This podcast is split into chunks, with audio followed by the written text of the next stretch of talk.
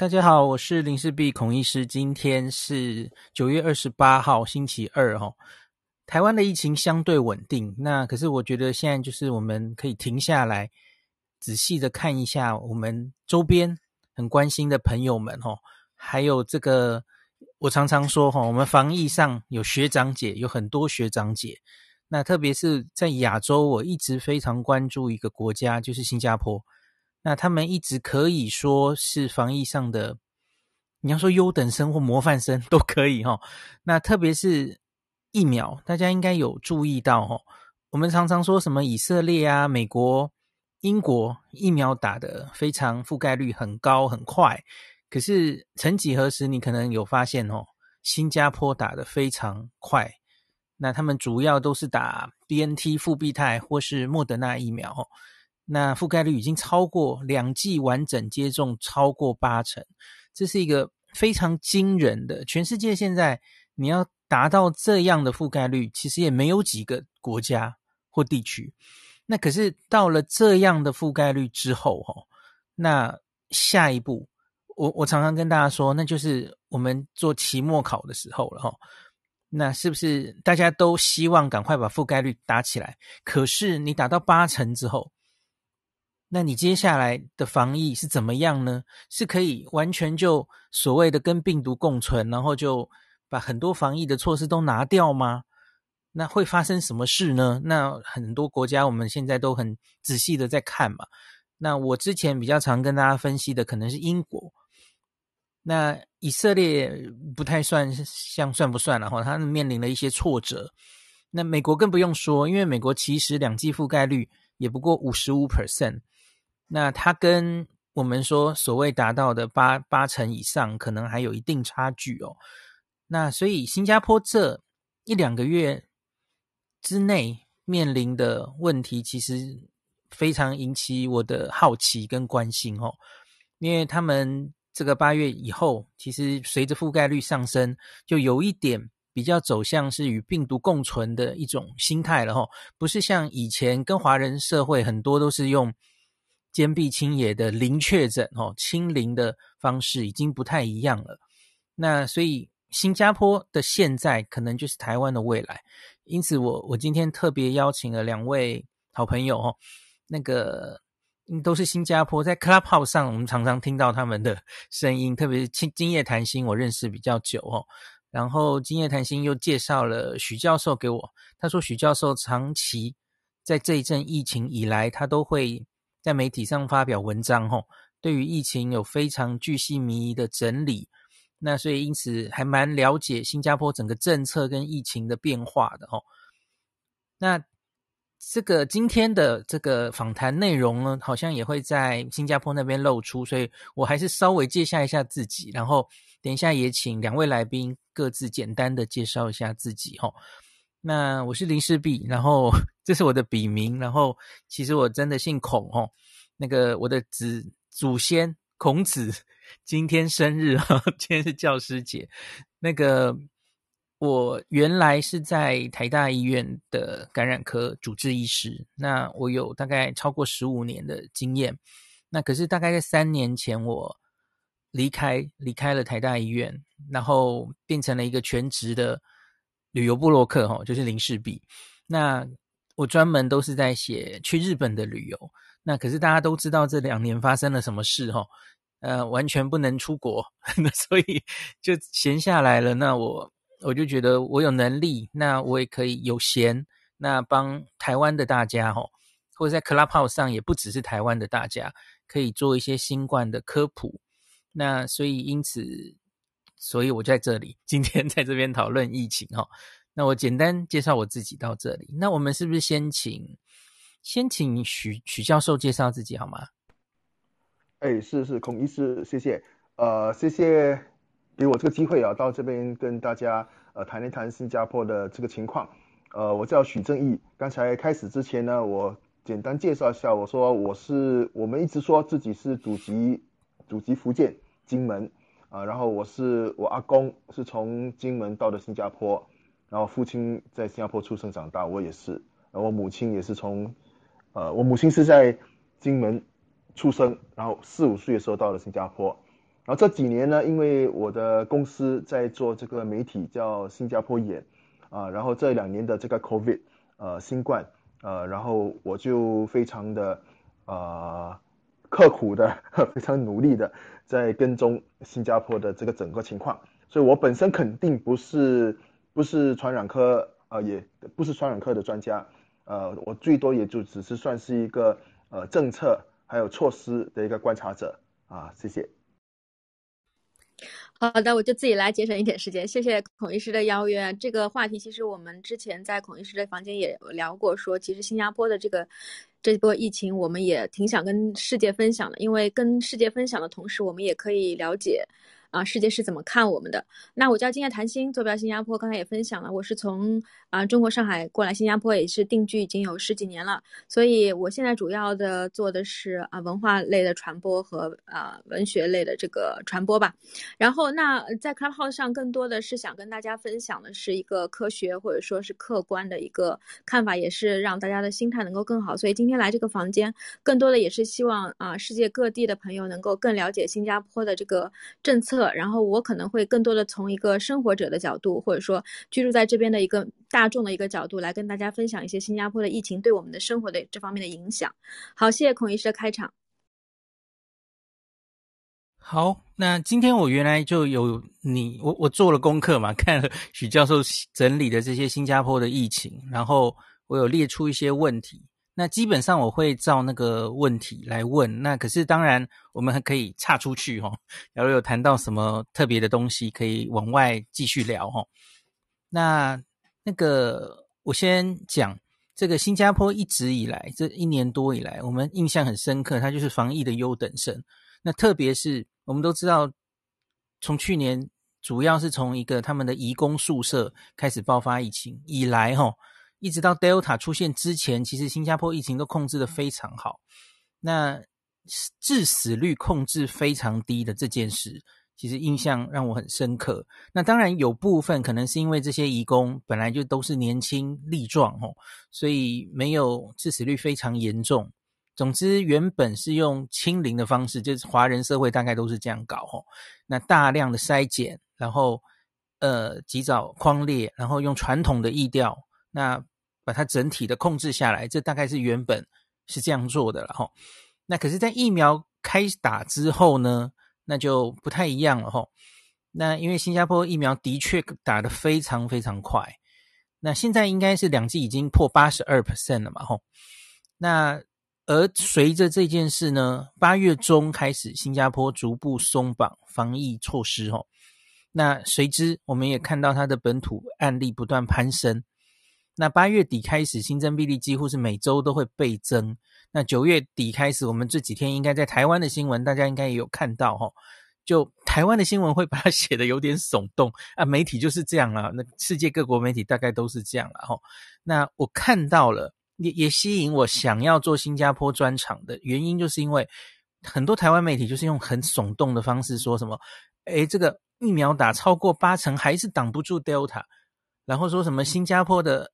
就是还是爆了哦，案例又爆了，怎么样怎么样哈、哦？那可是你就用很耸动的方式来来写，然后说什么与病毒共存是错误的这样子哈、哦？那可是我仔细看了新加坡目前的疫情的状况了哈、哦，那我觉得让我感觉还好诶，因为主要就是这个致死率还有重症率、死亡率其实都保持的还是如同。过去一年一样很低哦，没有没有非常严重的疫情。那当然，你也可以说现在是疫情的刚刚开始哦，每天每天这样破千。那当然，当局新加坡当局也因此感受到压力哦。他们宣布，这上礼拜就宣布了哦，从昨天九月二十七号开始，又再度收紧了一些防疫措施哦。那大概的整个新加坡最近发生的事是这样了哈。那我我想先请问两位，谁先讲都可以哈。我刚刚讲的这一段哈，就还有目前疫情到现在，新加坡可能可以说是经历了三波疫情左右嘛哈。那到目前为止，两两位自己的角度，或是整个你们看到新加坡的媒体或是大众对于这一波疫情是怎么解读的？哎，我我先说一下吧。好的。呃，是这样的哦，这一波疫情呢，它的呃病例上升的非常快，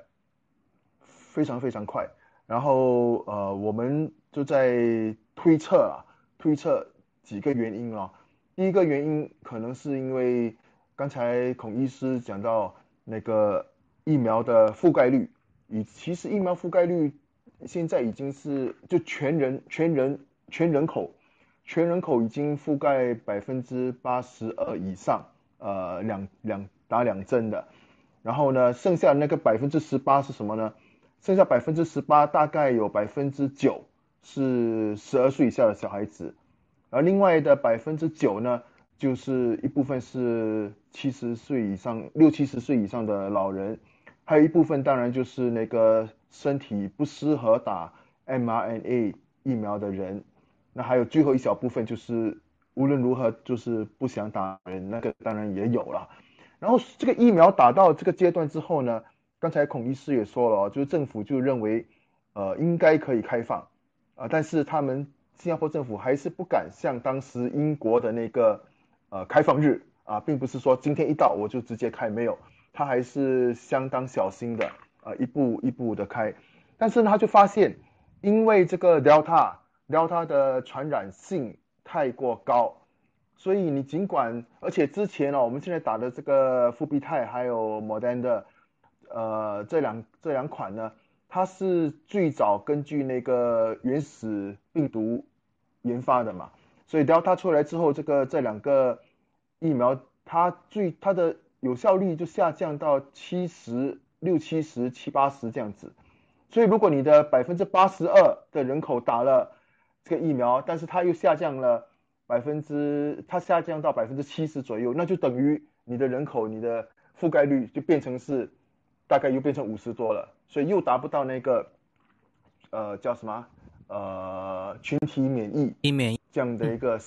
啊，就没办法达到那个了。后来甚至政府和专家去算了，他就算，哪怕你百分百的人口都打了，呃，但是呢，如果你的疫苗有效率只是下降到百分之七十多或者甚至六十多的话，那你永远达不到。所以我想到了这个时候呢，政府就恍然大悟，说你无论怎么做呢，是不可能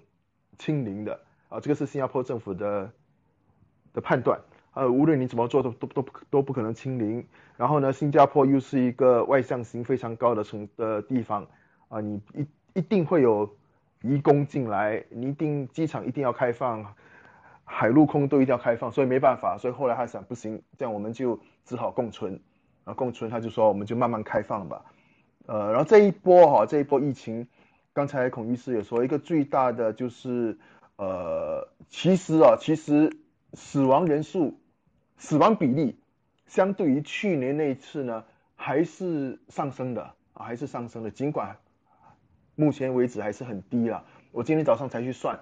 这一波啊，这一波的那个死亡率要比上一波高两倍。就上一波如果是一的话，那这一波是呃是三哦。然后绝大部分都是七，都是七十岁以上的。这一波应该是，我记得应该是有一个，前两天有一个五十岁的，啊，那其他都是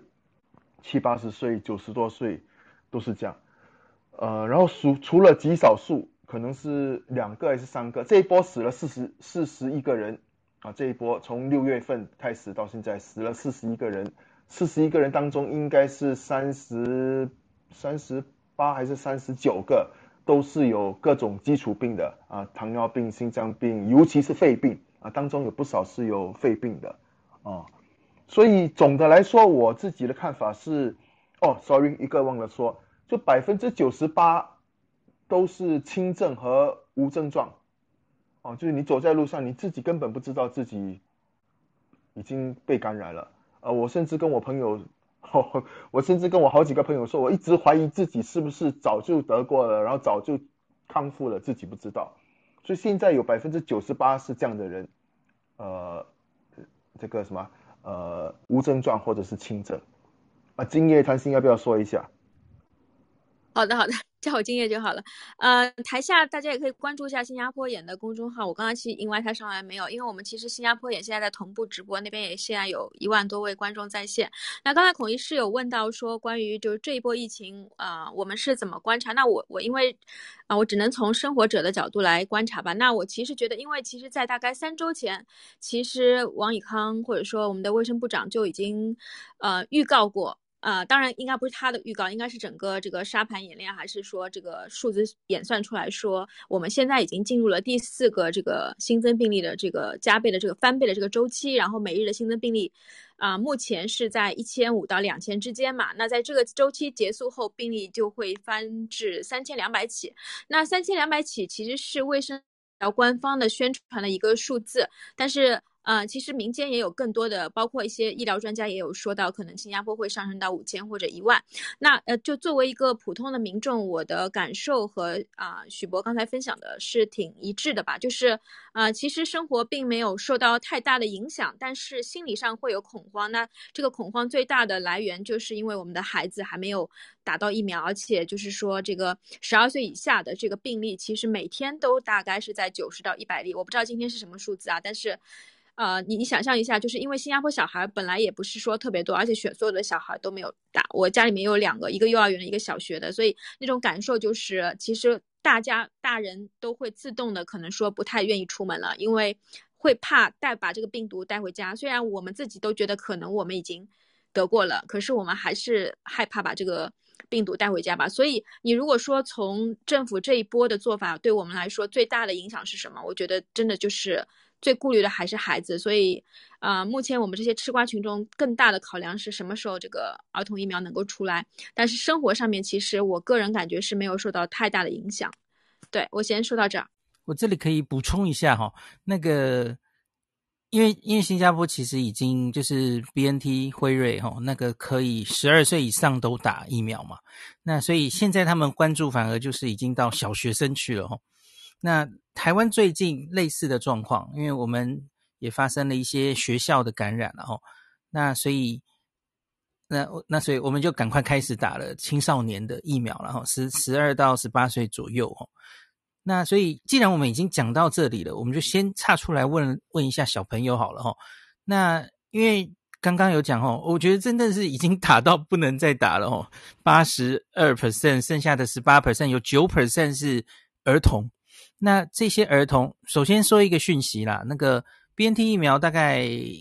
年底，他他们美国是说，也许万圣节十月底之前，可能小学生就可以打了，然后会拿到这个 EUA。那更小的小小孩，也许在年底有机会了吼。那那时候，我想新加坡应该也是会义无反顾的打下去。那可是至少在目前这群人没有办法打疫苗，儿童吼，那上学。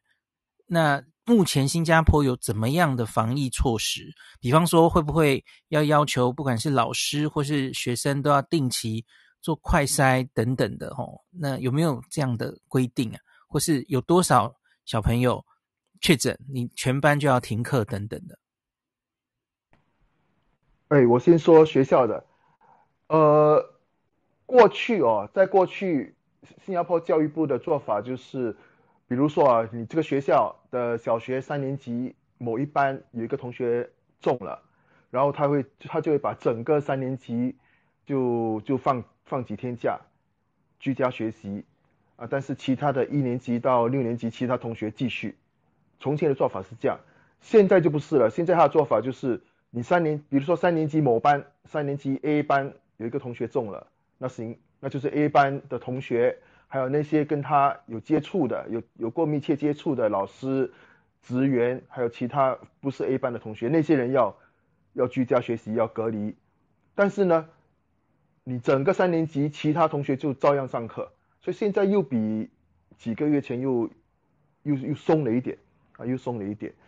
呃，这个是第一个部分。第二个部分呢，是从我忘了是上个星期一啊，好像是上个星期一开始。呃，教育部就给所有的小学生、小学教职员、幼儿园的老师、幼儿园的小学的那个、那个、那个小朋友，给所有这些就等于没有机会打疫苗的这些小朋友，还有他们的老师，都发了那个自助检测棒，啊，每个人发了三个自助检测棒，然后就要求说那个如果你在家感觉不太对，尤其是有感冒的症状，就要自己去测。另外一个呢，就是从昨天开始，教育部可能是受那个压力太大了，那教育部就就把所有的小学生就放了，呃，等于是放了两个星期的那个居家学习，从昨天开始一直到下个下个星期四，然后刚好下个星期五是那个儿童节，所以等于他们一放就放了十四天，然后再加上前面的两个周呃两天周末，就等于十六天。所以我们一想嘛，如果你是居家学习十六天的话，那只要你乖乖的，呃，不要到处乱跑，那这个十六天应该还是可以形成相当好的那个阻断作用哦。尽管肯定不会清零了，但是会会形成一个比较好的阻断作用。呃，然后学校也是要求说，这些小孩子在十月十一号礼拜一，呃，回校上课之前，他要求你在八号或者九号在家里就要做做那个自自我自助检测，你八号九号做了，然后如果有问题啊，你还有一两天时间可以去看医生啊。如果你十一号当天做，那可就怕你十一号开学当天做就怕你来不及啊。我说到这边，了解，所以还是就社会上有对小朋友哈儿童的染疫，我有看到许博士整理的那个数字哈。的确，在这一波疫情里面，就是几十人、几十人，然后一直都有吼。那应该就是家长会蛮担心，社社会上会形成一股压力吼。那这样就停课了。可是这其实是治标不治本嘛吼。那你假如再度开始呃开课了，那可是假如原本社区的这样子已经说啊，反正我们要与病毒共存了，那你就预期到社区一定会维持一个。也许是低度，或是说你能忍受医疗不至于崩坏的感染流行的状况的话，那这个病毒会不断的进小学啊。那那这其实真的好像是一个两种政策间的拉扯，对不对？就是政府也知道疫苗已经打到那么高了，吼，好像有一点要走向与病毒共存的态势，可是社会上。或是说，政府自己的心里有某部分好像也觉得，诶，是不是有一点不不太心安吼？那我正想找到不太心安的原因，绝对是因为还是担心现在的这一些案例是不是会影响到医疗，造成医疗的负担，对不对？那许许许博士，我看你有整理，就是目前的重症病床，然后还有大概整个新加坡预备的重症病床。到到底是是。有影响对。度对不对？哎，量化对那个啊是是。呃，其实新加坡那个我们有一个国家传染病中心啊 NCID，NCID 它的重症病床啊 ICU ICU 重症病床本身就已经有了，本身就已经有三百五十多个了。然后如果是它它还可以进一步扩充到五百个，然后这个是传染病中心的。那除了传染病中心之外呢，其他的那些呃大医院啊、呃、也有呃这样的传染病病房啊、呃，只是当然没有传染病中心这么多了。所以总的加起来，呃目前是有三三百个是肯定有的，然后呢陆陆续续还可以扩充到，总共可以扩充到一千三百个哦，啊，但是到昨天为止，我们的 ICU 应该是二十七个人，哎，接所以这方面这个嘛哈啊。嗯是，所以其实政府是不怕 ICU 的，政府担心的是什么？政府担心的反而是普通病床，啊，反而是反而是普通普通那个病房，隔离的病房哈，嗯，呃，隔离病房还有什么呢？还有那个 A N E，呃，急诊，中呃台湾是叫急诊吗？A A&E 哈，Yeah Yeah，为什么呢？因为现在有些人就是他一感觉到自己好像不太对，就是你开始流鼻涕了，开始头晕了，开始什么了，他就。马上冲去那个 A N E，所以变成是现在 A N E 有很多这些呵 呵小毛病的人，所以 A&E 就不堪重负了，啊，变成是 A N E 不堪重负，而不是 ICU，ICU 反而反而还 OK，啊，所以现在政府的一个、嗯、一个最大的头痛就，是是是，他就劝啊，就劝这些人说，你们这样的病根本不需要去 ICU，轻症不要就医，嗯啊，你们就去就就去那个那个正常的就可以了。啊所以他现在怕的是这个。那我有看到你，就是每一篇文章前面都会写一个，现在有一个居家康复计划，然后像今天应该是第十四天了嘛。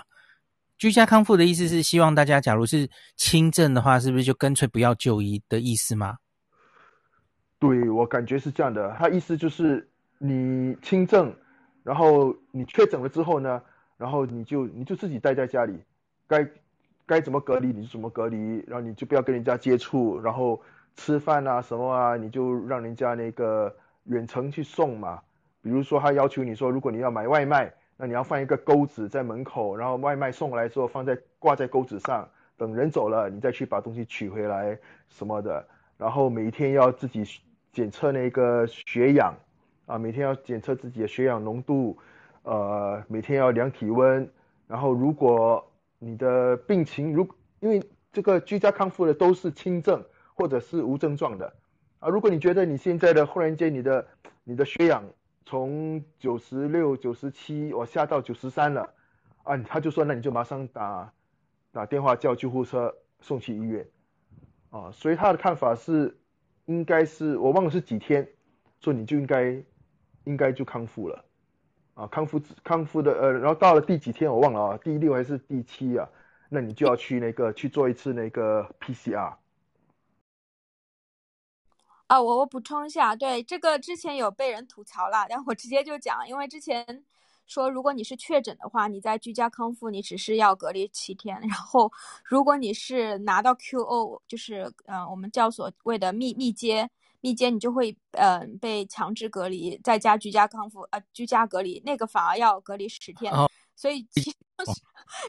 对。所以当时就有人就问为什么？哎，为什么你被确诊了，你反而只要轻症，你在家康 隔离是七天，然后那个是十天？那其实这个也是因为跟 Delta 的这个传染性，相信呃孔医师也是非常了解，跟 Delta 这个传染性的周期什么都是有比较有关系的。所以啊、这个是这样。那我补充一点，刚才关于那个小朋友的隔离问题，因为。其实现在 home based learning 就是在家的这个学习是针对小学生的，但是幼儿园其实没有。那我们刚才讲到新加坡十二岁以下没有打针，所以幼儿园政府给的指令是建议可以呃在家。呃，就是在家，就是可以不要送学校，但是如果你一定要送学校的话，还是可以送。所以其实因为政府可能也没有办法强制说，呃，整个关掉。所以现在我我因为我自己有个小孩在幼儿园，所以我是没有送。我我了解我身边很多的家长，幼儿园如果真的家里面有人能够带，或者说有帮工的话，也是没有送的。所以这就是现在新加坡对于小孩子和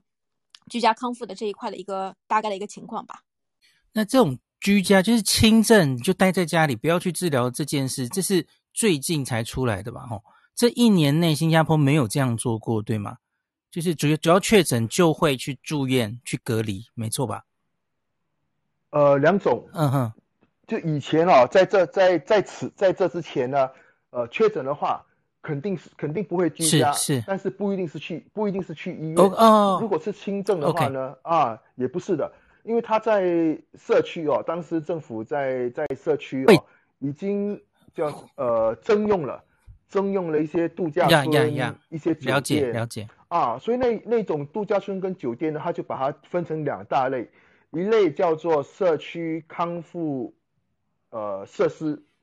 另外另外一类叫做社区隔离设施啊，所以康复措施就是给那些轻症的。啊，你发烧啦、头痛啦、丧失味觉啦这一类的，啊，让他们去住到那个康复康复设施去，然后无症无症状的就住到隔离措施去。啊，这个是去年的情况，一直到今年的可能是七六七月之前，啊，然后今年从五月还是六月开始就开始做试点，几十个人几十个人这么开始做试点，是居家康复、居家隔离。现在居家隔离哦，我看今天的数据，昨天的数据，居家隔离已经，呃，新加坡现在密密接有三万两千多个，然后居家隔离的已经有一，呃，居家隔离的已经是一万七了，所以占了百分之五十五左右。了解了解，所以这个制度原本一直到六月七月都都还有这样的制度。可是后来因为人数越来越多，对不对？那你就不太可能全部人都入住到这些设施里，所以才推居家嘛。对，嗯，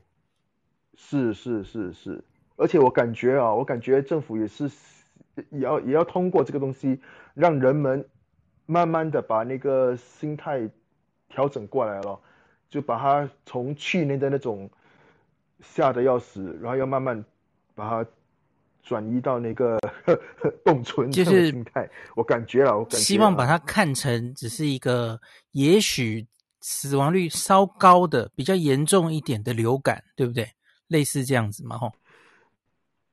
是是，但是现在当然还还没到那个，还没到那个呃，还没到那个公里、嗯、啊，因为毕竟那个。政府毕竟认为老人家，尤其是老人家，现在还是有相当一部分，我记得是好像还有几万人是没有打没有打疫苗的，呃，然后小孩子刚才说了嘛，肯定也有十几万人哦.呃，然后呢，政府从从大概两个礼拜前，两个礼拜前就给六十岁以上的开始打第三第三针，呃，这个复必泰和莫德纳，莫德纳，啊，嗯对，然后从十月四号开始，就要就要对那个五十岁以上的就可以去打第三针了。那正好接到我接下来就是想问第三针的问题哈。那因为其实现在很多先进国家，就最冲最早的以色列啊，已经最早冲出去打第三剂了哦。那上个礼拜其实美国、英国都各自也决定了他们第三针的政策哦。那我不知道在新加坡这一边讨论第三剂。加强剂是是有经过怎么样的讨论？比方说，是不是有明显看到，就是新加坡自己的资料看到哦，最早打疫苗的一群，不管是医护人员或是比较年长者，那看到他们的保护力正在下降。你你刚刚好像最早有提到这件事嘛？哦，针对 Delta 这个呃 BNT 或莫德纳的保护力是不是有所下降？所以是不是才在考虑打这个第三针的问题？哎，这个部分我还没看到，但是，呃，就最新加坡老人最早的一批就是今年二月是开始打的嘛，所以到现在已经过了半年，然后那个抗体什么肯定已经下降了，是是所以啊，而且我们现在已经出了，已经出现了九个，到昨天为止已经出现了九，我们目前有八十个，呃，八十个人呃那个死亡，然后其中有九个。是已经全程接种疫苗的两剂全程接全程接种的啊，但是还是还是感染了，然后然后不幸就去世了。所以我想政府呃，但是我这几天在看啊，专家的看法好像就新加坡这边看法是相当一致的，就是说年轻的就不需要啊，年轻的不需要打第三针。所以我有点相信哦，我有点相信他呃现在在做六十岁以上。然后十月四号开始，五十岁以上，我有点猜测，可能五十岁以上做完了之后，再往下的很可能就不一定会打了哈。这个第三针、嗯嗯、啊，我相信不会。OK OK，刚刚那个，嗯、呃，您有讲到那个死亡人数，大家没有听错，新加坡到目前为止，其实总这个一年多来的死亡还没有破百人哦，非常非常低。那那个死亡率也是非常低哦，那个数字没有讲错哦。那所以像是最我看您最新有整理哈，呃，特别是像说你你说哈，九月二十四号出现我们新加坡疫情以来死亡病例单日新高，你们知道那个新高是几人吗？五个人。五人叫做单日死亡新 新高，这在台湾人看起来 心心里觉得，我们五月中的那次疫情真的蛮严重的哈，我们曾经造成了一波就是蛮蛮严重的，然后数百人的死亡哦。那所以这个这个该怎么讲呢？就是因为新加坡就是数字看起来就是这么漂亮，虽然确诊很多，可是重症跟死亡的比例这么低，所以在你现在假如是。真的可能要与病毒共存，你觉得社区会有一定案例的时候，吼，出现了那些重症，然后那些死亡一个一个增加，其实反而心里会，我不知道政府怎么想了，可是民众的心里，我觉得难免会有一个坎哦，就是原本我们就这过去一年都是把这个病毒理解为毒蛇猛兽这样理解哦，然后把它一定要坚壁清野，把它清干干净净哦。那现在忽然要等于是观观念好像要转过来了哦，把它当成就是就让它流行，反正它主要也都是重症。不会那么多，然后打了疫苗之后，重症已经大大下降了。可是大家好像还是没有办法，就直接转成这种这种样子哦。那我列的问题里面有一个，哎哎，我我先列一下你你整理的好了，嗯，哎，你刚刚有报吼，嘿嘿嘿，你你说社区的死亡率，我看你有整理吼，相对于上一波其实是比较低的吼。因为，因为我们先不要看移工啦，因为移工实在太年龄年轻了吼，所以你看那个第一波的疫情，移工有几万人，然后才才几例死亡，那个两例死亡嘛，哦，五万四千移工，哦，所以它其实是影响我们的观察了吼。这一波移工好像又要开始一波嘛，哦，两千九百多人，然后现在是零人死亡。那可是我觉得比较值得在意的，应该就是整个社区里的死亡率了，吼。那上一波就是去年，就今年六月以前，您整理是整个新加坡社区其实也才三千两百二十例哦，然后三十例死亡，这个死亡率是零点九，零点九左右。那这一波六月以来是 Delta 嘛，吼，已经两万一千例，那死亡四十一，这反而是零点一八八，这是下降的。我觉得这个数字其实对我来说比较 make sense，因为这差在哪里？最重要的其实就是这群人已经打了疫苗了嘛，吼，的主要最大的差距。那当然可能你还要再仔细去看这两群人，这个去年一整年累积的三千人的年龄分布，跟现在这两千多人的年龄分布，我相信一定也不一样。因为我看你整个年龄分布，好像这一群人年轻人有比较多嘛，对不对？那所以。当然，对死亡率一定也会有影响。可是大家不要忘记，这都很低。这个现在是零点一八 percent 的致死率，这其实有点类似。我常常跟大家讲，英国五月以来 Delta 病毒它的死亡率是千分之三，差不多嘛，哈，零点三 percent。那新加坡数字比这个更低。当然你。我看许教授也有说，这是许博士有说，因为这个其实病程还没走完啦，哈，我们可能还不能太早这样下定论哦，因为死亡到重症是需要一个时间差的哦。那可是真的看起来，在疫苗的保护下，看起来真的是如你今天开宗明义就说，吼，这一次的感染人数虽多，可是九十八 percent 几乎都是轻症跟无症状哦。是是，现在其实哦，我在想，可能一个一个最大的希望哈、哦，因为我们是从今天是几号啊？今天是二十八，我们是从昨天开始又一个小缩紧啊，其实是很小的缩，其实是很小的缩紧缩紧。然后我是希望呢，这一次的这个小缩紧呢，呃，因为刚好那些六十岁以上的老人家在打疫苗嘛。然后这一次是缩紧，一直要缩四个礼拜，然后四个礼拜当中呢，到了第三个礼拜，像我们这些五十岁以上的也去打第三针，所以希望这一次的这个缩紧跟第三针配合在一起，能够继续的把那个重症给压下来。那如果可以继续压下来的话，那后面就应该是不需要担心了咯。了解了解，对，目前重症就是，呃一。哎，重症是一百人，因为重症的定义是氧气降低嘛，吼，现在大概是破一百左右。那刚哦，没有没有，哦，对不起，我看错了，我看错了，啊，你看成 ICU 哦，对对对，啊，插管才是三十而已，对吧？嗯，啊，插管三十，然后输氧需要氧气，了解了解。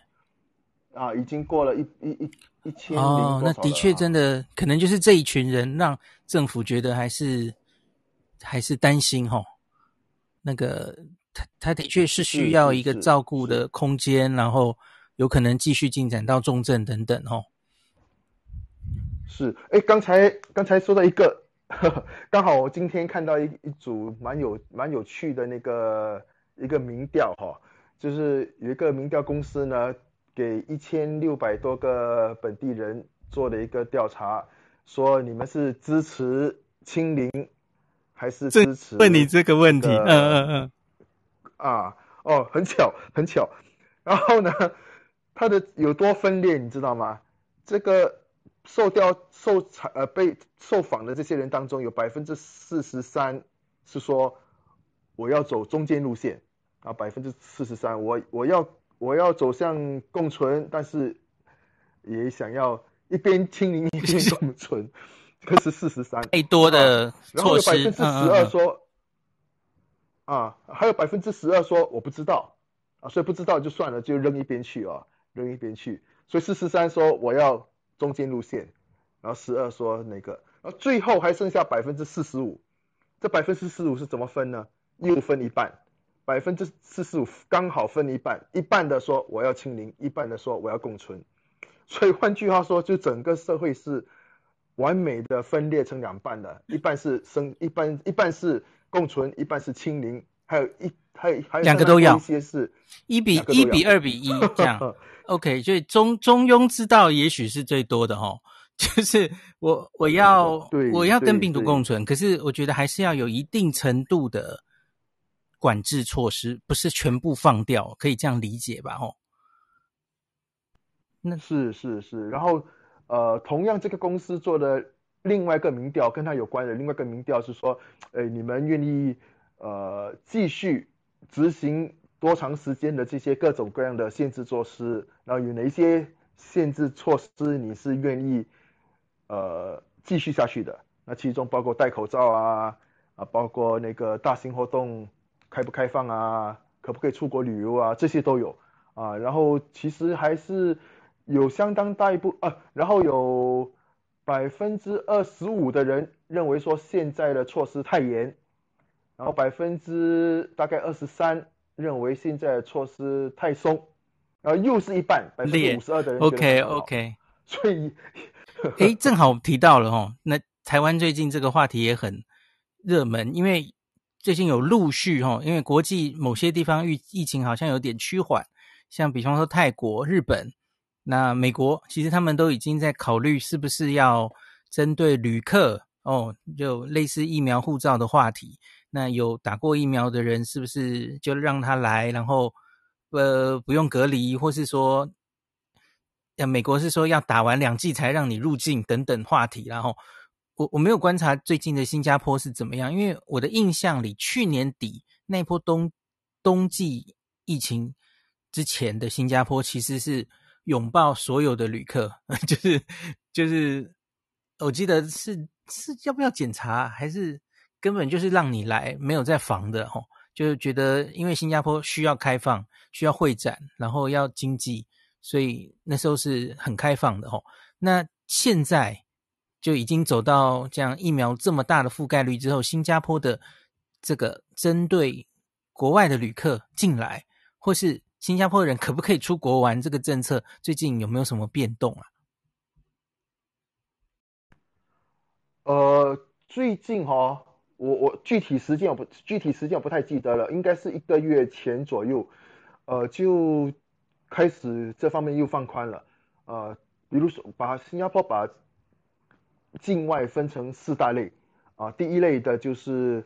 呃只要只要入境当天检测阴性，随时一结果一出来阴性，你就可以看你就可以自由活动，当地疫情然后港澳台。嗯把它分成四类啊，对，根根据当地疫情啊，所以第一第一类就是你根本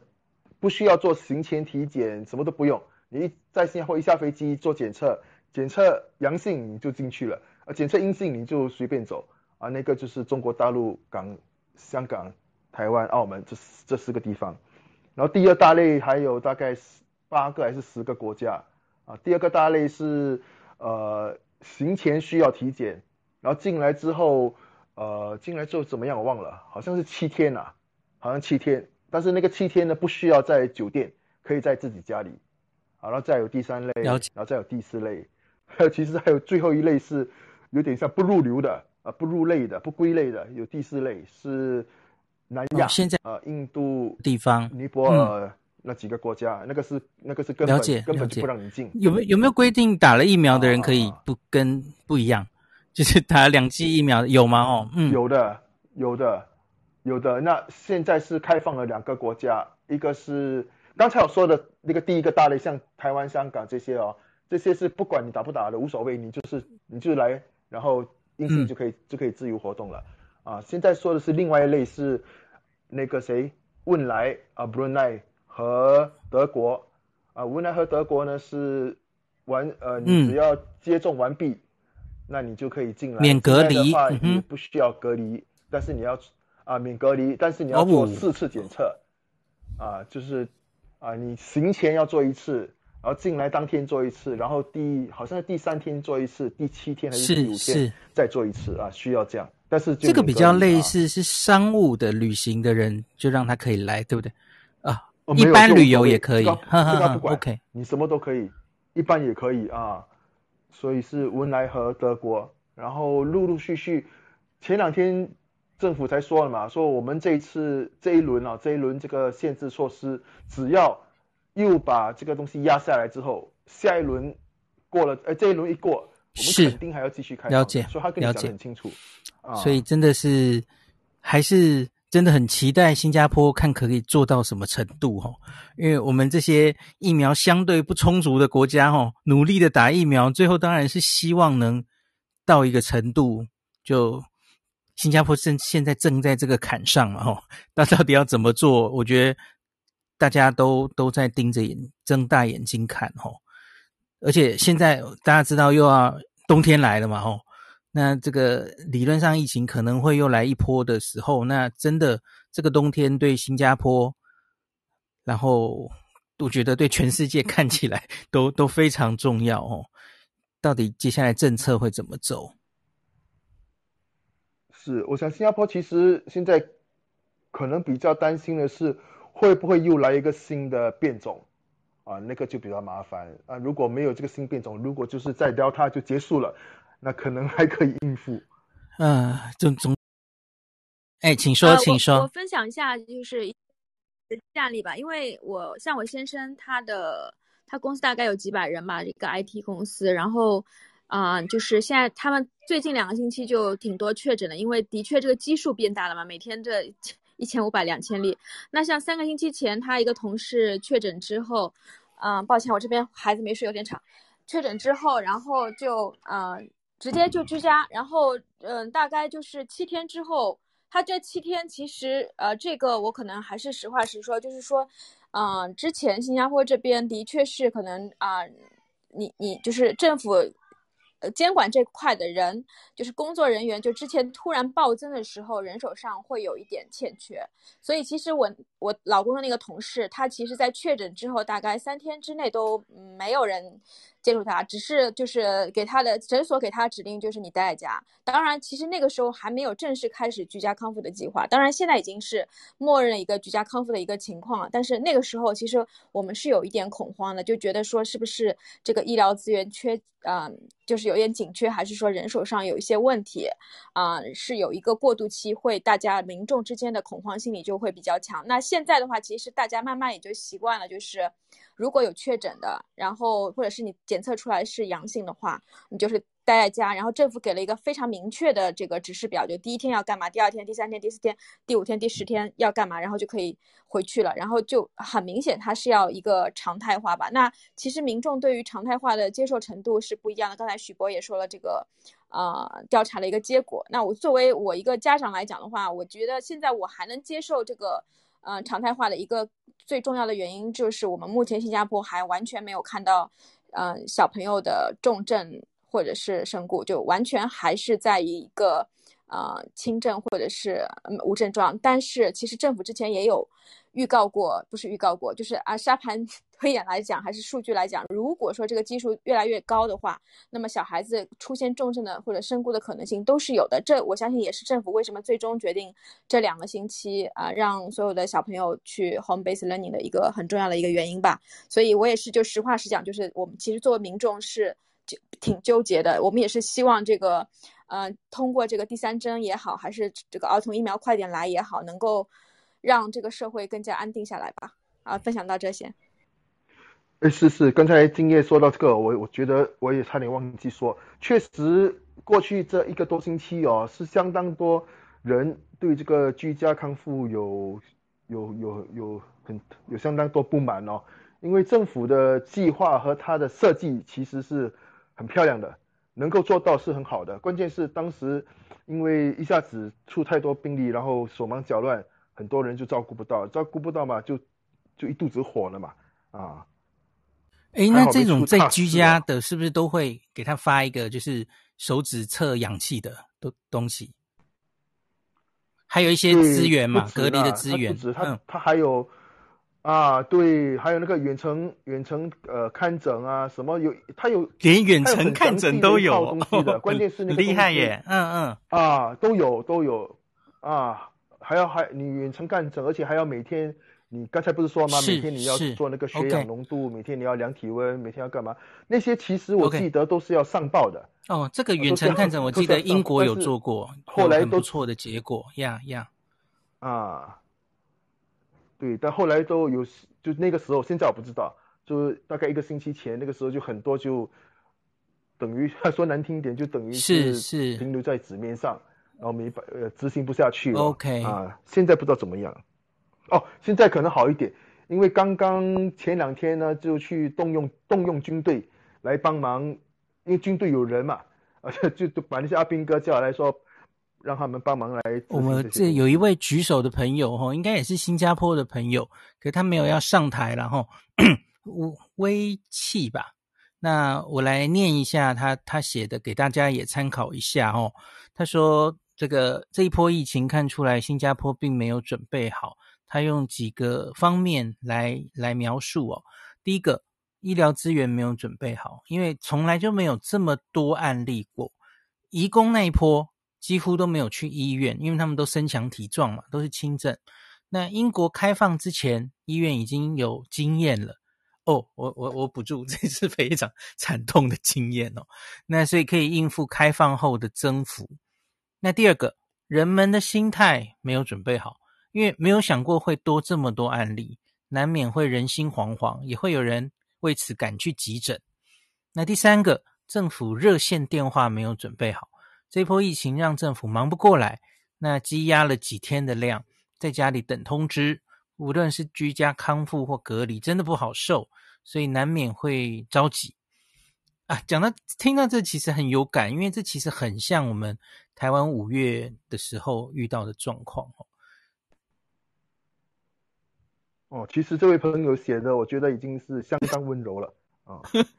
实际情况，实际的当时的情绪肯定不会这么温柔的。就是连日破千嘛，整个新加坡这一年多来，其实也从来没有遇过这样的状况哦。那所以我觉得报纸或民众通常就是只是看这个那个数字，就会开始恐慌了吼，就会开始大做文章，难免应该会 有一定程度的嗯影响。是。对，而且也就是大概这两个星期哈、哦，你就会发现，原来 COVID 离你这么近哦。因为在这两个星期之前，你就是你根本没有，至至少对我来说，我根本没有听过任何一个认识的人，哪怕是那个什么密接都没有了，都没听过了啊。现在就开始了，身边不但有密接啊，也有比如说孩子的同学啊，谁谁谁就开始有一些有名有姓的你认识的人。啊，要么是密接，要么是确诊，就这种就开始走到。其实我听到这里，我我我自己觉得收获很多，因为像我们台湾现在每天啦，这几个月啦，我们五月本土疫情比较爆开来，然后现在好不容易控制下来以来，吼，我们这几个月大家心心念念都是，哎呀，疫苗赶快来，我们赶快打，然后打到，哎，像新加坡一样，那我们就可以怎么样怎么样，吼，商号好像恢复正常生活。可是大家听了新加坡朋友们今天分析这两个礼拜吼，新加坡面临的状况，你可以想象一下，台湾打到八成之后，假如我们一声令下开放哦，我们诶怎么样怎么样哦？我觉得我们可能可以做得更好哦，因为新加坡已经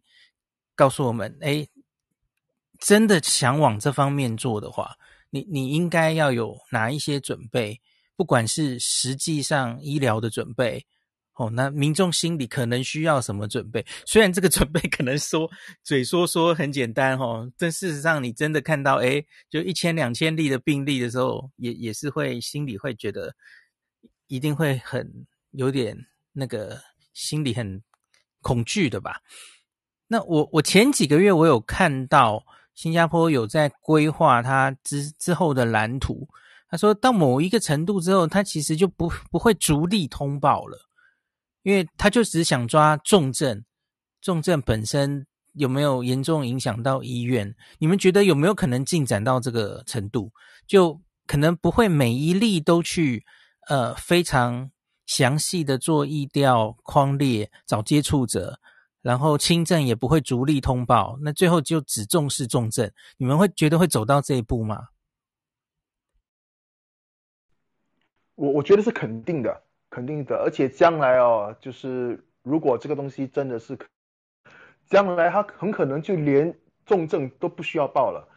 啊，就像我们现在在新加坡的那些，我不知道台湾叫什么，啊、我们叫那个 dengue fever，呃，登革热啊，像登革热，它从来也没报。流感其实报了，大家也不理，啊、无感啊。对对对对，但是呃，这个是长久以后了，但是目前已经看到一些一些迹象了。已经看到一些迹象，比如说啊，哦，刚刚昨晚发生的呃出现的一个迹象是什么呢？昨晚出现一个迹象就是，呃，昨晚通报两个死亡病例，这个是第一次他通报死亡病例的时候说他们这两个人有基础有多种基础病，啊，句号没了。以前呢一定是说有多种基础病，A B C D 啊，心脏病、高血压、高血脂什么，他会每个给你列出来。但昨晚就没列了，所以相信从现在开始，他慢慢的这些细节会越来越少，啊，然后总有一天你就会发现哦，原来 就比如说啊，很可能有一天，不是很可能一定的，就居家康复的那些可能就你就居家康复好了，我就不需要再去报说有多少个人居家康复，啊，然后一步一步一步的，一步一步的越来越、嗯、越来越模糊，我觉得啊。但是这个民众的心理要能够接受咯，啊，如果民众心理不能接受的话，他就会认为哦，你是不是在你是不是在瞒报啊？麻烦那个又是个。目前好像还没有任何一个国家走到这一步，可能有计划了，还没有真的就是放弃逐例通报。因为这几个月我第一个看到这样说的有新闻出来的就是新新 新加坡，所以我记得我那时候看到的时候，老实说我是觉得。那是我很希望最后可以变成的方向，因为然后你你假如你看啊，假如这几天那个一千多例其实是没有逐例通报，那那会变成什么样呢？就跟我们每一年冬天的流感一样，因为你反正就会在社区有一定的流行，那那时候要做的叫做定点通报了。哦，你就是一些合约的诊所或医院，那你就固定做检测。你你不需要每一例都去测了哦，那你就会变成只有一个这个现在这个指数了哈，这个疫情流行的指数是高是低，变成指数而不是什么一千一天一千例两千例的时候哦，那个对人民心理的那个看起来是感受是完全不同，像，哼哼哼，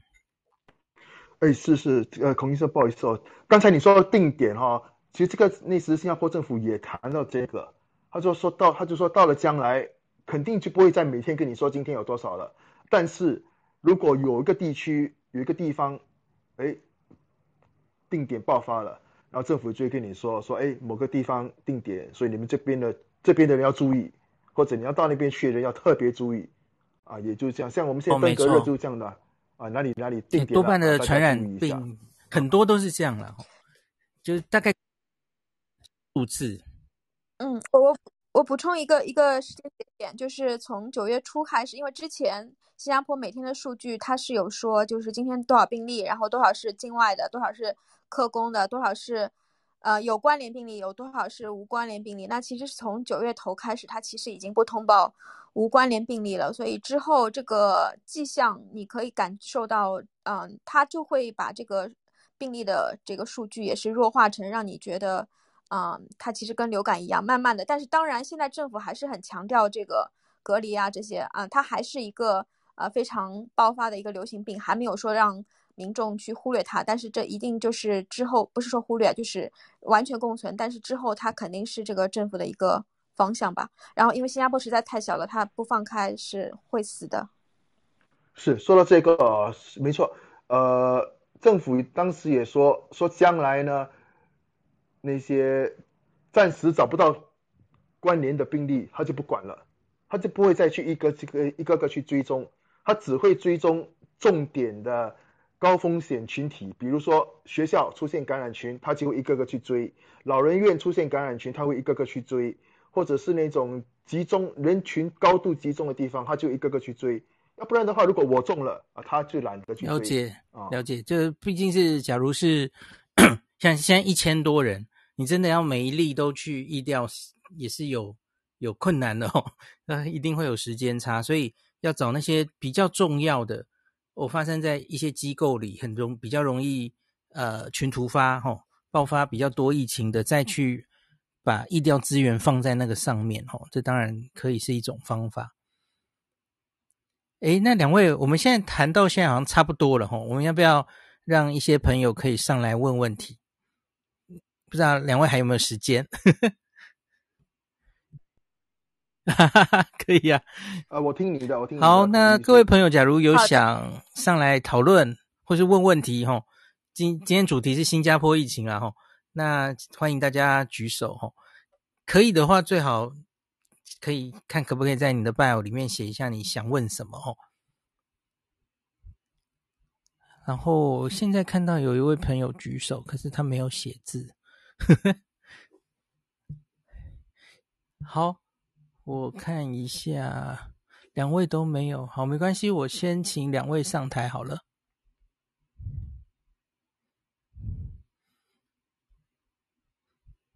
诶，没有上来。可能是误按，不知道还有没有人想要举手哦？是，可能是我们都讨论得很清楚了，大家都没有问题。我看到叶斌博士在楼下，叶斌有没有什么话想上来说？也不一定要是新加坡啦，我们刚刚谈论的任何东西，因为比方说，在美国啊，我们这几个月看到在美国的疫情，跟现在在华人社会谈论防疫齁。我觉得像信奇老师现在上来了哈，在在加拿大的华人，这看这几个华人社会哈，那个控制疫情跟欧美社会真的应该是 完全不一样的哦。诶，信奇老师晚安。嘿，你好，呃，我人在外面，希望不会太吵哦。嗯，其实我刚刚只有听到后面一点，那我蛮好奇的，就是呃。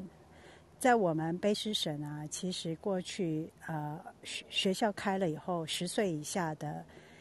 学童确诊率已经 快要逼近百分之二十了。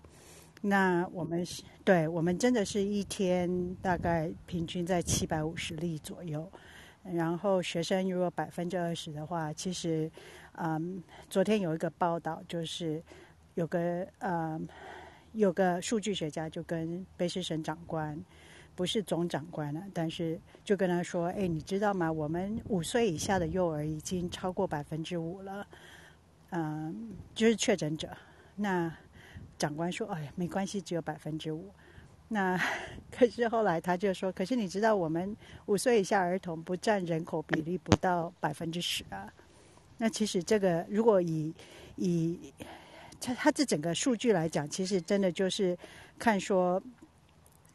怎么样算是严重？怎么样才会啊、采取另外的行动啊？但是就是公立学校现在已经规定了，就是小学的小学生在温哥华 public school，他开始必须要有口罩令。但是口罩这件事情在西方国家又是一个很大的一个症结哦，有很多的美国的家长他们开始申请，嗯，要把他们的小孩子移到。嗯，独立学校去，它叫做也是私立学校，因为在私立学校，他们就可以选择哪一个学校的口罩啊、疫苗令跟他们的观念比较接近。其实我讲的这么长，我是想要问，在德国，呃，他们可以给小学生就是棒棒糖，然后吸了几下以后的，拿这个棒棒糖来做测验，做 PCR，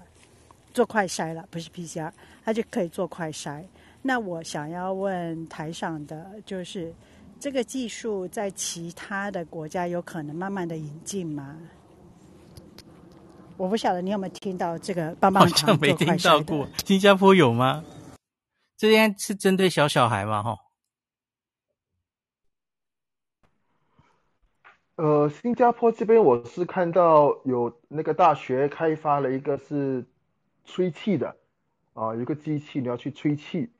然后前几天我看马来西亚的新闻，有一个提到是唾液式的啊，所以很可能就跟棒棒糖有关系啊，但是他只提到这个方式，他没有提具体，所以我也不太清楚。对，现在新加坡主要小朋友的话还是在做 ART，然后我们刚才也分享了，其实现在学校，嗯，也是在给小朋友灌输。你要长期来，呃，不是定期做这个 ART，就是呃戳鼻子的这个，然后也拍了很多有趣的视频给他们，所以像我们的孩子其实也是已经开始做了，然后吹气的那个的确是正在推广的一个过程中吧。了解了解。哦，吹吹气的这个是现在是在那个新加坡跟马来西亚之间有两个关卡啊，是在那边给那些货车司机啊，现在在那边还有在机场。好像也有在，我已经准备进入正式应用了哦。诶，那接下来有一位是 Alice 吗？Alice 好像想问边境开放的问题。是的，孔医师好，台上的大家好。啊、呃，谈论那个边境开放边境之前，我想要谈谈说一说刚刚说的那个唾液的。呃，没错，现在马来西亚比较普遍的那个自我测试仪器是那个用唾液来来检测的，所以我们不需要搓鼻子。我们在家如果自我检测的话，是用唾液来检测的。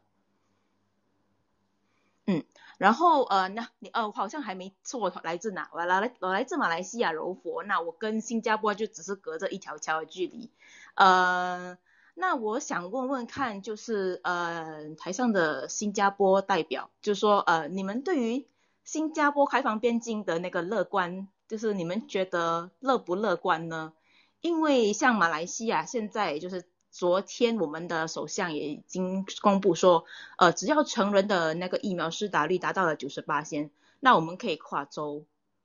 所以我在想，那可能新马边境开放也不是呃，也不是很久了嘛，或许在不久的将来，可能这一一两个月就能够开放了。那你们的看法是怎么样呢？嘿嘿，爱丽丝，嘎嘎吉兰哈。我呃，嘎吉兰是我我我个人的看法啊，也是差不多。我觉得新加坡这一轮啊，这四个礼拜熬过去，然后六十岁以上、五十岁以上打了第三针，呃，然后呢，很可能就算这个年底不行，就算年底不行，等到明年初，小孩子可以开始打疫苗之后，我相信明年初或者是明年三月、四月。应该可以开新马了，不可能新马还还要还要熬这么久，应该不应该不需要熬这么久。刚刚说的是马来西亚说成年人九成以上，是不是成年人嘛？哦，嗯，现在到八，现在已经有八十二了吧？八十二八。哦，嗯，呃，至少一剂吗？还是两剂？呃，至少一呃两剂了。诶，那打得还蛮蛮厉害的呀。嗯嗯嗯，是的。OK OK。哦，马来西亚这个疫苗接种很快的，差不多我在我也一直在看哦，每天有百分就人口，刚才说的是成人哦，我现在说的是总人口，每天总人口大概有百分之五，呃，百分之零点五的速度，诶，零点五的速度，还蛮快。是，嗯，是，所以现在我们也和新加坡一样，就是在朝着青少年，就是十八岁、十二岁至十八岁的的，就是疫苗是可以开始施打了。然后现在就是在最近有一个比较大的议题，在马来西亚是，呃，教育部长其实有提到说，呃，老师如果不施不施打疫苗，因为有因为疫苗我们并没有强制要施打，可是如果要保护学生的话，那，呃，教育部长是说呢，如果教师不愿意施打疫苗，那就必须被派遣到偏远的地方。去就是进，这其实这个做法是让他们那些那些没有施打疫苗的教师不那么常接触孩童们。但是我觉得这样做法其实，嗯，我是觉得有点太极端啦。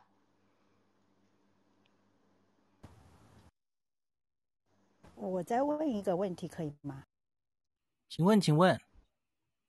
嗯，我们昨天其实啊、呃，开始就是所所有的在医院的健康医护人员，如果他们没有打疫苗的话，那他们是完全必须离职了。那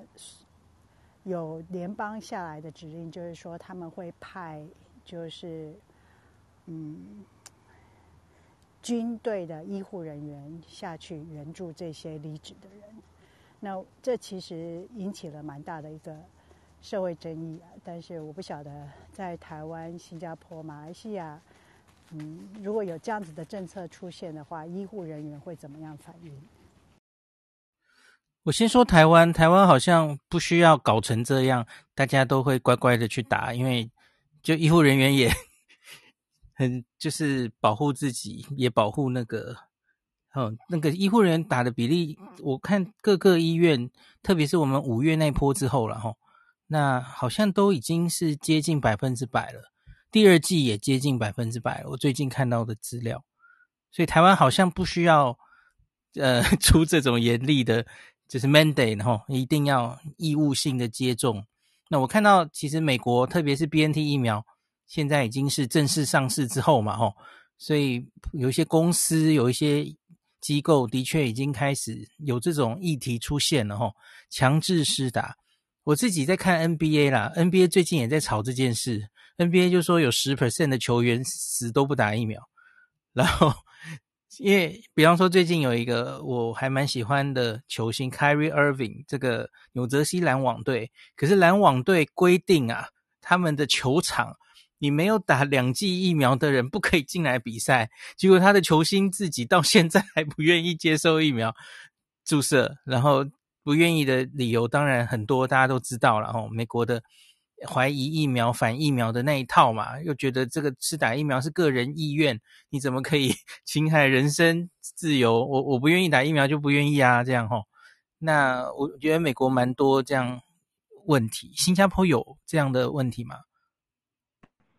呃，新加坡医疗医疗行业应该没有，应该也是蛮蛮蛮高的那个接种率，呃，但是政府这边政府还有雇主，呃，这边倒是有一个基本的态度哦，就是呃不可以强呃接种疫苗是自愿的，但是呢，雇主可以要求说从今以后我只招接种过的，啊、呃，已经招进来的没办法，但是从今以后我只招。接种过的，所以你没接种，我就不要你啊。那个很可能以后有些行业会这样。嗯，了解了解，这样好像也比较合理一点吼。反正不溯及既往，以后的就再规定就是了吼。然后我我又看到有一位没有要上台的吼，可他好像是一个台湾的一个长照中心的员工。因为目前台湾其实就是在打疫苗的状态中嘛，有一定的社区感染的状况下，我们目前是这个限制访客哦，限制的很严重啊吼。那所以他是想请问，不知道有没有国外哦，不管是新加坡或者其他地方，目前这个疫苗覆盖率已经这么高之后哈，像是护理之家或者这些长照中心，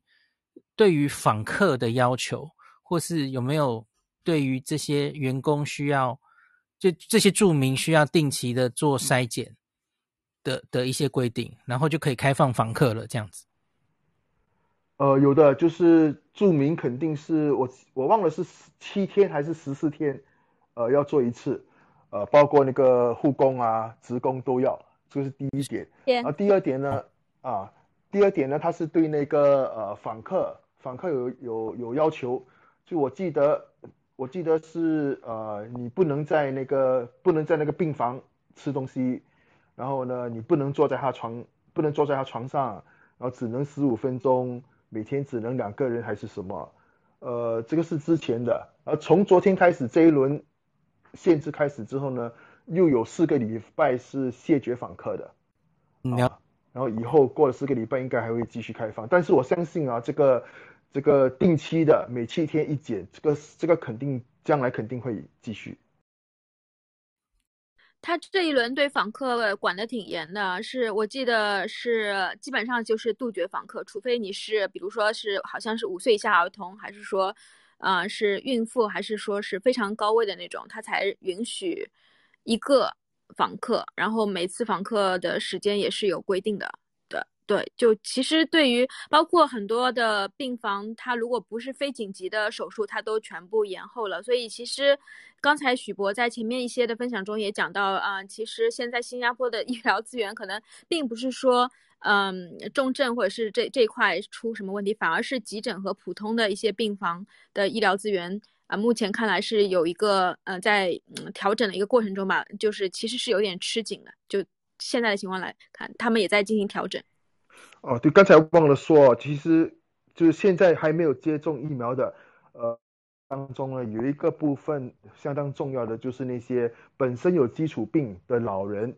或者是本身刚刚动手术啦，刚刚干嘛，包括像我温阿伯啊，我伯伯啊，就是就是之前他有肺炎，然后就就一直没接种疫苗，所以现在政府担担心的就这些人八九十岁了啊，然后又有基础病。又没办法接种疫苗，所以怎么办？所以要尽可能在这段时间护，尽可能的护着他们，保护住他们。所以其实就是因应疫情，都一定会有滚动式调整了哦。所以像刚刚那位台湾的朋友想问，对，因为这些政策可能在不同疫情流行状况都都会不一样，所以其实台湾有很多可以参考国外的做法哦。那大家。因为我因为我们就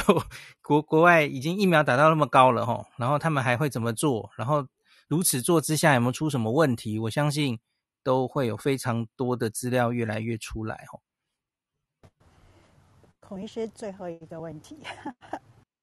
嗯，你说说，请说。呃，呃，另外一个问题就是啊，在健康医学界，我们教学生其实真的就是要强调一个预防胜于治疗的这件事，这个概念。可是我看台湾的新闻，或是亚洲出来的一些新闻，嗯，也开始有人在讨论，就是说治疗的这一块，然后会问询问，就是如果有药可以治新冠，那为什么我们就不把药多买起来，然后一直要强迫大家去打疫苗？那你们怎么看这样的方式，这样子的讨论呢？这个药还没出来呀。它指的应该是指口服药物吧，对吧？好像是吧。因为目对嘛吼，因为目前新冠的大家知道瑞德西韦，然后单株抗体，哦，单株抗体当然有一定的成效吼，防轻症变重症，还蛮有效的。可是它很贵啊，然后这些都是要用静脉注射吼。那瑞德西韦其实效果收手，好，那已经重症之后用类固醇，可是那个应该不是大家期望的啦吼。那所以现在大家很寄予厚望的，我其实想明天晚上开房讲，就是有几个口服药，那就如同这个流感有 Tamiflu 克流感口服药物之后哦，那能有一个口服药物的话哈，那他们我知道目前走在比较前面的是 Merck，Merck 有在做第三期临床试验，那从今年应该是六月就开始做了哈，进入第三期。那台湾也有参与，台湾两家医院有参与。那这个要在第二期临床试验中，让我们看到还蛮有潜力的哦，因为它也是可以在轻症阶段就把预防，让你不会变成重症。那另外，它还有另外一个第三期同时在进行，这个在台湾就没有做了哦，它是预防，就你还没有感染。那比方说你的家人得到了哦，家人里面有人得到，那你同住家人赶快吃这个药，那他正在看可不可以有效的，就是预防后续被感染哦。那所以就变成，假如能有这样的口服药物哦，方便的口服药物，那也它也有可能可以压制病毒的传播，然后它又变成是一个你又不贵。呃，我不知道它会多贵了哈，至少不会有比打针的要贵。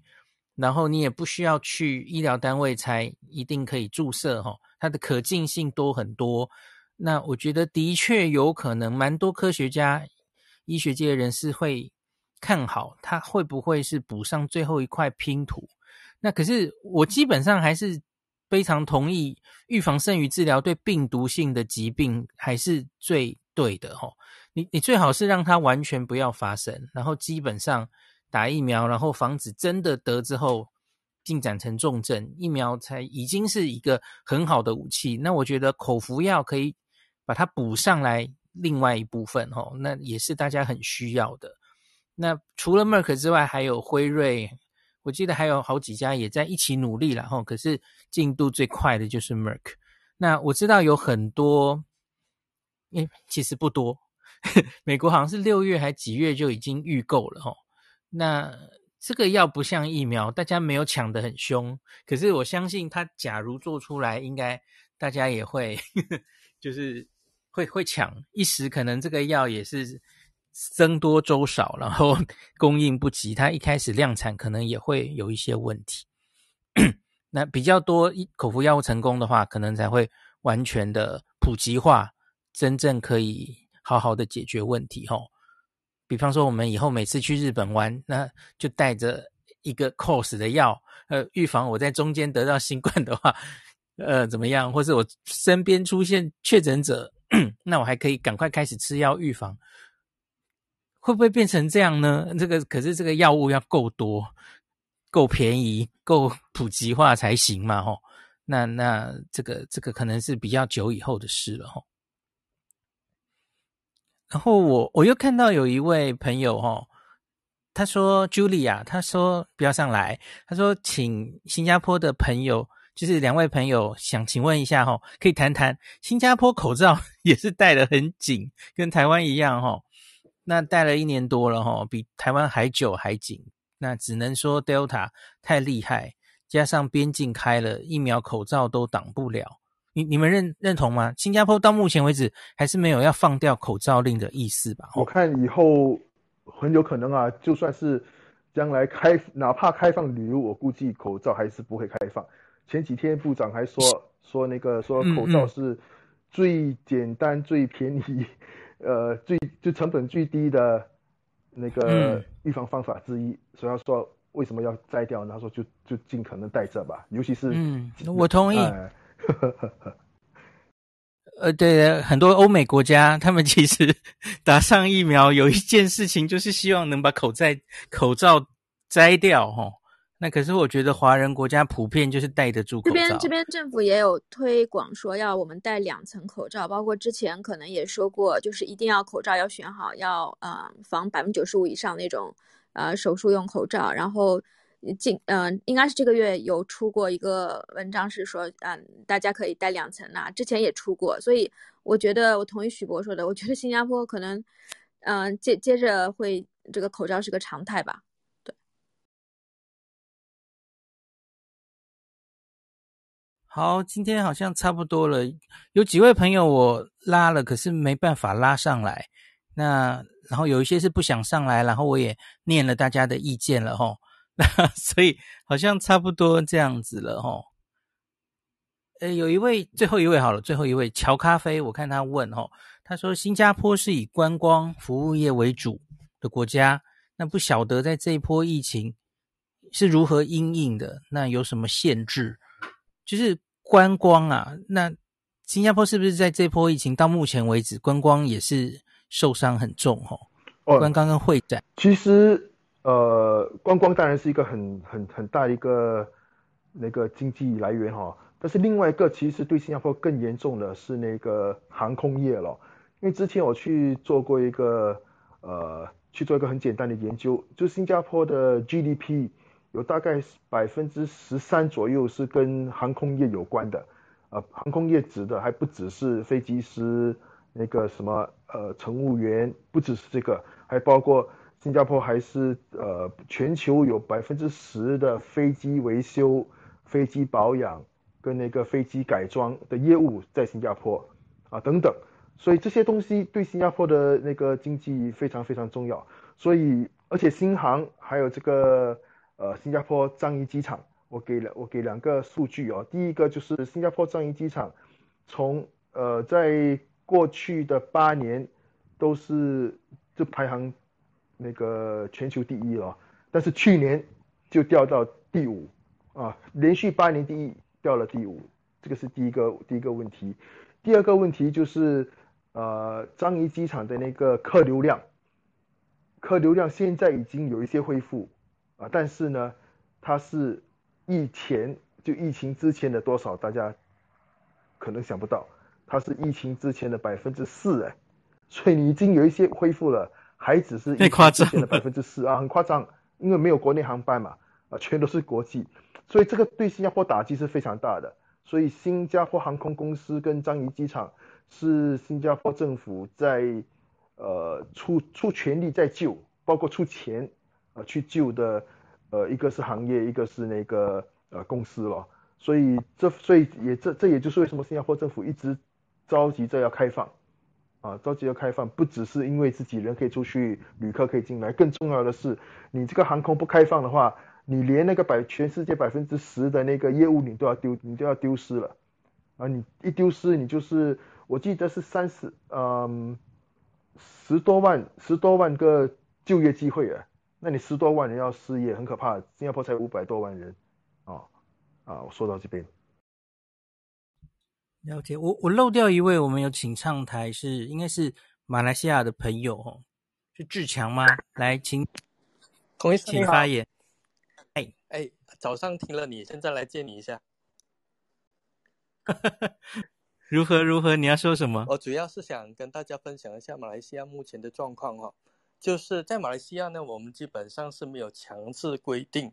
啊、呃，就是你必须要去打疫苗。那马来西亚是一个相当可爱的地方，就是我记得我当当时我是五月的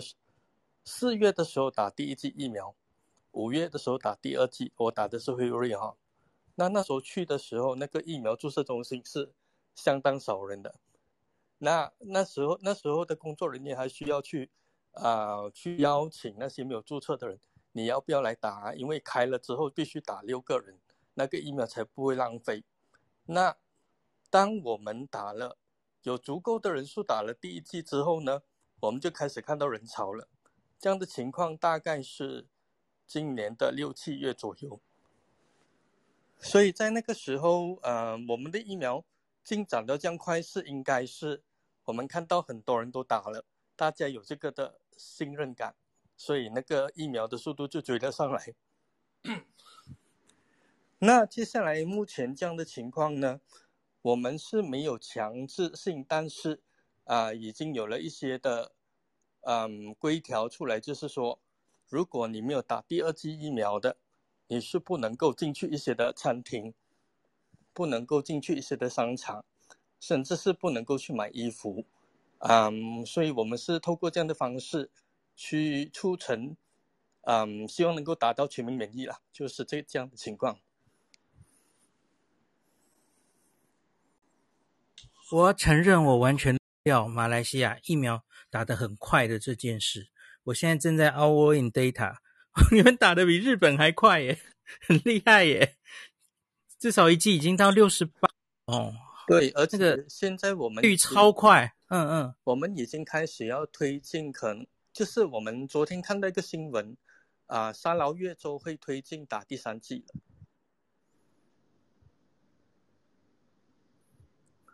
然后好像有一些的工厂，因为我们有一些的啊、所谓的参所谓的规则。啊，一些的工厂，一些的办公室，你要有全数人员回去办公室工作的话，那必须达到所有的员工一百八先啊，完成两剂的接种，才能够恢复到以前的全部全员回去上班这样的一个的情况。然后我看你们的确诊数从八月底以来也下降了哈，这两天有开始看到一些下降了，就好像我我居住在的槟城州。嗯，去年的时候我们相当的自豪的，因为我们的确诊人数都维持在双位数，甚至有一两天去过是零确诊的。但是就在去年的一场补选，就到现在我们没有办法脱离四位数的确诊人数。但是今这两天我们开始看到三位数了，就有一点欣慰了。好，感谢大家，今天有来自全世界各地的华人来补充当地的疫情。这个我觉得就是对台湾来说都是防疫的学长姐哦。我觉得真的可以学到很多，特别是真的我今天想办这个房，其实就是我觉得新加坡真的是所有人的焦点。我觉得不只是华人。你你一个疫苗已经打到八成了，能打的几乎都打了，然后下一步怎么样哦？那那开放的时候会会遇到什么样的状况哦？我觉得大家今天应该都看到了一些东西，也也值得深思哦。真的，我们到也要考试的时候，我们该准备什么？朝着那一天迈进，我们要怎么做哦？孔医师，我可以补充最后一点吗？嗯，请说。啊、嗯，就是在上个星期吧，马来西亚有一个岛屿叫啊布拉兰高威，浪浪加威岛嘛，在台湾叫做啊、嗯，我们开放了所谓的旅游泡泡，就是允许接对，我们允许所.所有的那种接种第二剂疫苗、完整接种疫苗的人都可以去那边旅游。目前来看，它的成效是相当不错的。嗯嗯，甚至我们当地人有一些的开玩笑的方式，就是说，啊，好像我太太她是吉隆坡人，她现在跟我在槟城嘛，她基本上已经超过一年没有回家。那我就说，如果我们真的是没有办法跨州，那明年我们就约好全家人，包括我岳父岳母，就在兰卡威过年就好了。这是一个标杆性的标杆性的做法，目前来看是相当成功的。也希望能够借此推动本地的旅游业。我之前好像不时就有听到，应该是马来西亚的某些旅游地吧，像是普吉岛还是哪里，就是当地的人先把疫苗打的差不多了，然后他们就开始推这种泡泡旅游。对，有一些的岛屿可能会，嗯嗯嗯，有一些岛屿也开放了，但是，嗯，在兰卡威正是由马来啊，这、就是政府。主推的一个方式之前哈，嗯嗯嗯，一些岛屿自己开放的时候，就导致当地的一个的确诊人数反弹，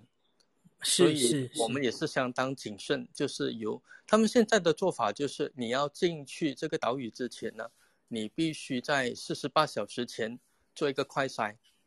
然后啊离开岛之前再做一次的快筛。哦，听起来还是都是